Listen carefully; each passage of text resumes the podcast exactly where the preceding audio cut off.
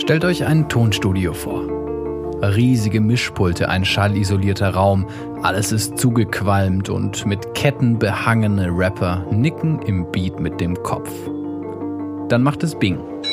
Ein Aufzug kommt an. Und in dem Aufzug liegt ein Mann, der sich gerade ein paar Kugeln eingefangen hat.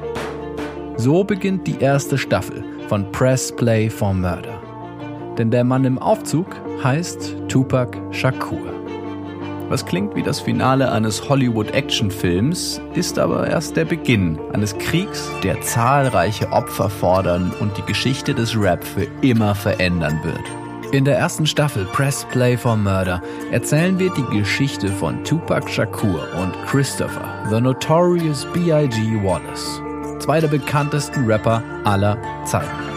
Wie sie zu Stars wurden, wie sie ihre ersten Songs schrieben, wie sie brutal zu Tode kamen und wie nach den Morden um die Wahrheit gekämpft wird.